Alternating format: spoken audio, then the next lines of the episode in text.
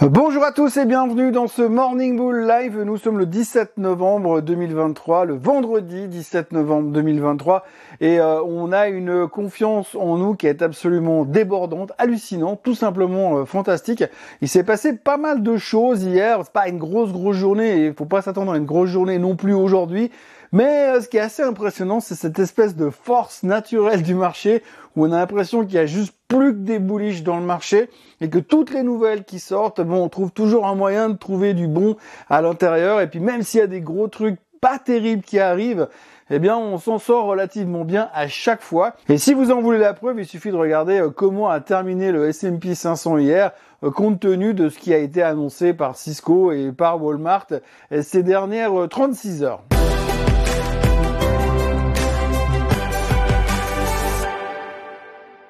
Donc le médicament euh, de la Fed, le médicament du fait que l'on pense que l'inflation est définitivement vaincue, euh, le médicament euh, qui dit que la Fed va baisser les taux au premier semestre 2024 fonctionne toujours très très bien. Hein. Ça fait quelques jours qu'on a commencé à rentrer dans cette logique de se dire ah c'est bon, on est sauvé, tout va bien. Et euh, pour l'instant, le marché n'a pas encore passé de l'autre côté de la force, ce qui voudrait dire qu'il commence à se dire ah oui, mais ça ralentit quand même beaucoup. Est-ce qu'il faudrait pas se méfier non plus de ce côté-là? Non, parce que pour le moment, on a une espèce de conviction sereine comme quoi on va avoir juste un petit ralentissement et puis ensuite ça va repartir comme en 40 parce que finalement la Fed baissera les taux assez rapidement et il y aura de toute façon plus de problème d'inflation à ce moment-là puisque de toute façon le pétrole il fait que de baisser que normalement d'ici deux semaines vu qu'il perd à peu près 2 dollars par jour on peut espérer qu'il soit autour des 60 dollars assez rapidement. Donc n'allez pas faire le plein trop vite parce que ça va baisser encore. Non, mais ce qu'il faut retenir surtout pour l'instant, c'est qu'effectivement, on a un optimisme exacerbé, si je peux m'exprimer ainsi, qui fait que pour l'instant, on voit les choses plutôt positivement. Donc on est d'accord sur le fait que l'inflation est vaincue et que la Fed va baisser les taux à partir de l'année prochaine. D'ailleurs, on a eu Monsieur Jérémy Sigel, encore lui, oui, il est là toutes les semaines, hein, comme je vous le disais, euh, même plus que toutes les semaines. Et là, cette fois, il nous a dit, le professeur de la Wharton School, il nous a dit que la Fed allait baisser probablement les taux en mars 2024. C'est plus juin déjà, c'est mars. Hein. Donc ça va de plus en plus vite. Je serais pas étonné qu'il y en ait un qui nous sorte qui vont baisser les taux en décembre. Mais enfin, bon, bref. Pour l'instant, les taux devraient baisser en mars selon monsieur Jeremy Siegel. Il veut il l'a dit, je veux que M. Powell réinverse la courbe des taux. Ça, il l'a dit très clairement. Et que pour lui, euh, il n'y aura même pas besoin de baisser les taux parce qu'il y aura une récession, mais plutôt un petit ralentissement. Alors, il n'exclut pas non plus une récession, un peu à la mode de Goldman Sachs, mais il parle de petit ralentissement seulement. Tout comme l'UBS, on en parlait l'autre jour.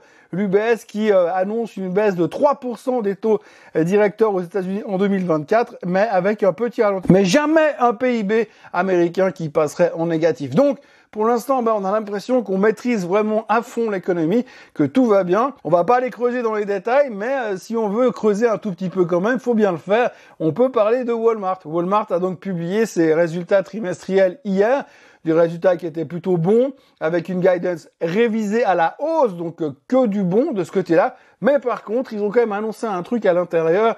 Ils ont dit que le consommateur consommait de manière beaucoup plus prudente à cause de l'inflation en ce moment. Résultat, on n'a pas du tout aimé, le titre a perdu 8%. Mais ce qui est phénoménal dans l'histoire, c'est que le titre a perdu 8% sur cette nouvelle. Mais de l'autre côté, on ne fait pas de contagion. C'est-à-dire qu'on se dit, bah, Walmart, il constate que le consommateur, il consomme plus prudemment à cause de l'inflation chez eux, mais pas ailleurs. Parce que finalement, il y a que Walmart qu'on a pris plein la tête hier. Cisco aussi, parce qu'eux, ils ont fait aussi un profit warning pour le reste de la, pour les 12 prochains mois, que ça va être beaucoup plus compliqué. Bref.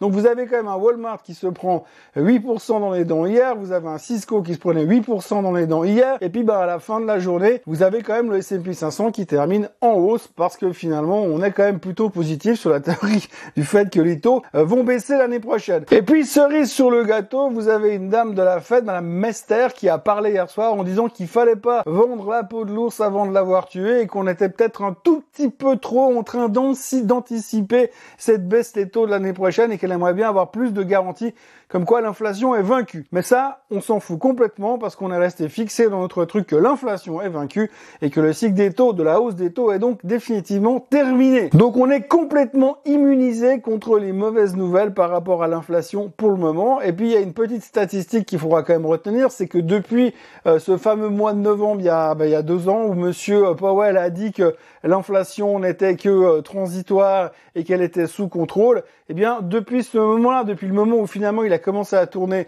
euh, on va dire, euh, au quiche, eh bien, tout le monde, nous, les investisseurs, les intervenants, on a commencé à essayer de chercher le moment où il va tourner de viche.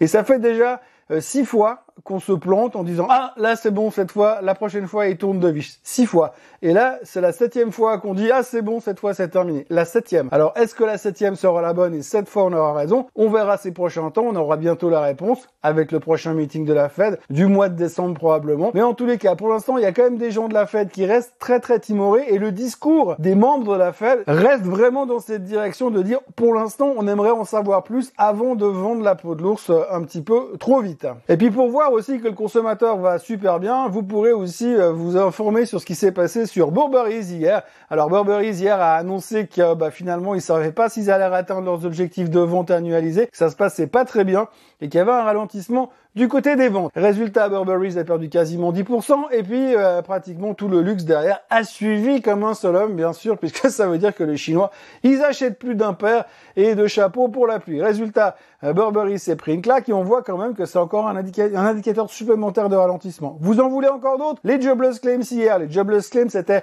euh, plus fort qu'attendu. Pour une fois, ça fait au moins 22 semaines de suite qui sont plus faibles que les attentes. Et là, pour une fois, ils sont plus forts qu'attendus. Ça veut dire que les gens ont besoin des allocations chômage et donc résultat, ça veut dire que ça commence à ralentir aussi. Vous avez encore besoin d'autre chose? Les euh, chiffres de la production industrielle américaine, plus bas que prévu, là aussi ça ralentit. Tout ralentit dans tous les coins pour l'instant, mais nous on a accroché sur le fait que si ça ralentit, eh bien les taux eux euh, vont baisser finalement au bout d'un moment. Le problème c'est que pour l'instant on est dans ce mood là, il faudrait pas qu'un jour on commence à inverser le truc, on se dise ah oui mais si ça ralentit, on va aller en récession. Et le jour où on fait le switch là, le marché sera peut-être un petit peu moins résistant. D'ailleurs, j'aimerais juste vous montrer un graphique aujourd'hui. Regardez ce chart. Alors ça, c'est le graphique de, des, emplois dans le secteur du tracking aux États-Unis, donc le transport en camion. Et vous voyez qu'à chaque fois qu'il y a une vague de licenciements dans le secteur, eh bien, on rentre dans une zone grise. Et ces zones grises, c'est les zones de récession. Et donc, on voit très bien dans ce cas-là qu'on est en train de rentrer dans une nouvelle zone de licenciement dans le secteur du tracking. Pourquoi? Parce qu'il y a moins de business, il y a moins besoin d'exportation, il y a moins besoin de camions. Résultat,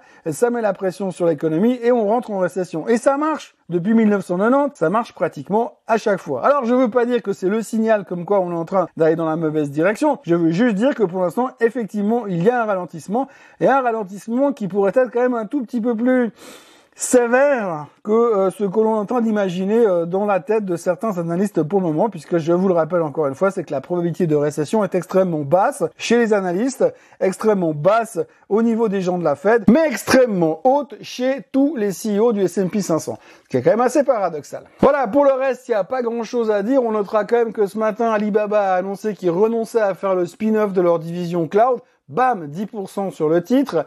Et puis bah derrière, vous avez tout le marché euh, Hong Kong et euh, la Chine qui baisse. Le Japon tient encore le coup pour l'instant. Il y a un petit peu de pression vendeuse de, ce côté-là en tous les cas. On parle toujours du ralentissement de la Chine. Par contre, alors du côté des futurs, il n'y a rien à craindre, tout va bien. On est déjà en pré-opening indiqué en hausse, donc on est serein et on a peur de rien. Et c'est un peu comme ça que l'on peut conclure cette semaine. C'est plus peur de rien. Et puis on verra à quel moment on tournera la veste, parce qu'inévitablement on tournera la veste. Et quand vous regardez euh, le graphique du euh, Greed and Fear sur CNN, vous voyez que par rapport à là où on était il y a quelques semaines, où on était vraiment en panique, là on est en train de rentrer en zone de greed, en zone d'avidité. Donc en général, c'est plutôt euh, significatif d'un instant où il pourrait y avoir des prises de profit. Mais pour l'instant, ce qu'il faut retenir, c'est qu'on est vraiment hyper strong et tout ce qui est mauvais on l'interprète bien, et tout ce qui est bien, on l'interprète très très bien. Résultat, tout va bien. Voilà, nous sommes vendredi, donc il me reste à vous souhaiter un excellent week-end. Profitez bien. Euh, moi, je vous retrouve comme tous les week-ends dimanche pour un nouveau euh, Swiss Bliss pour faire la récapitulation de la semaine. Et puis ensuite, je vous retrouverai bien sûr lundi matin pour un nouveau Morning Bull Live. D'ici là, n'hésitez pas à vous abonner à la chaîne Swiss Côte en français, à liker cette vidéo, ça fait toujours plaisir. Et euh, passez une excellente journée.